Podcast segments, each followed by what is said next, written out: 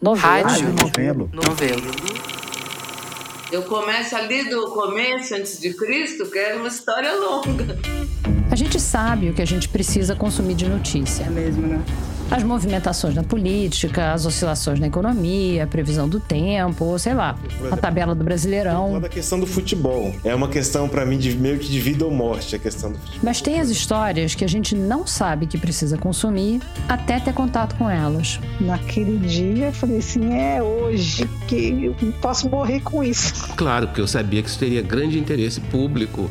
O novo podcast original da Rádio Novelo foi criado para ser o seu porto seguro de boas histórias, Você falou assim, oi? com o mesmo compromisso jornalístico que você já conhece. E aí ele chegou lá numa semana, eles iam queimar todo o arquivo desse jornal. Falar, Caetano, eu poderia ter morrido de fome se meu pai tivesse perdido o emprego. Aí nós nos vestimos de mucamas, de escravizadas de dentro de casa, e íamos servir o café e tal. Aqui no Rádio Novelo Apresenta, toda quinta-feira a gente te conta histórias que você não sabia que precisava ouvir. Minha irmã fala que você só pensa em jumento. Eu é, só penso em jumento. O diagnóstico oficial dele era psicose maníaco-depressiva com desejo de notoriedade. Era assim. é isso, eu nunca questionei.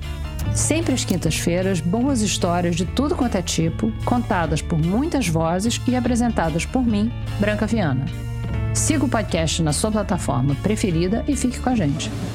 Eu tô rezando aqui pra dar tudo certo.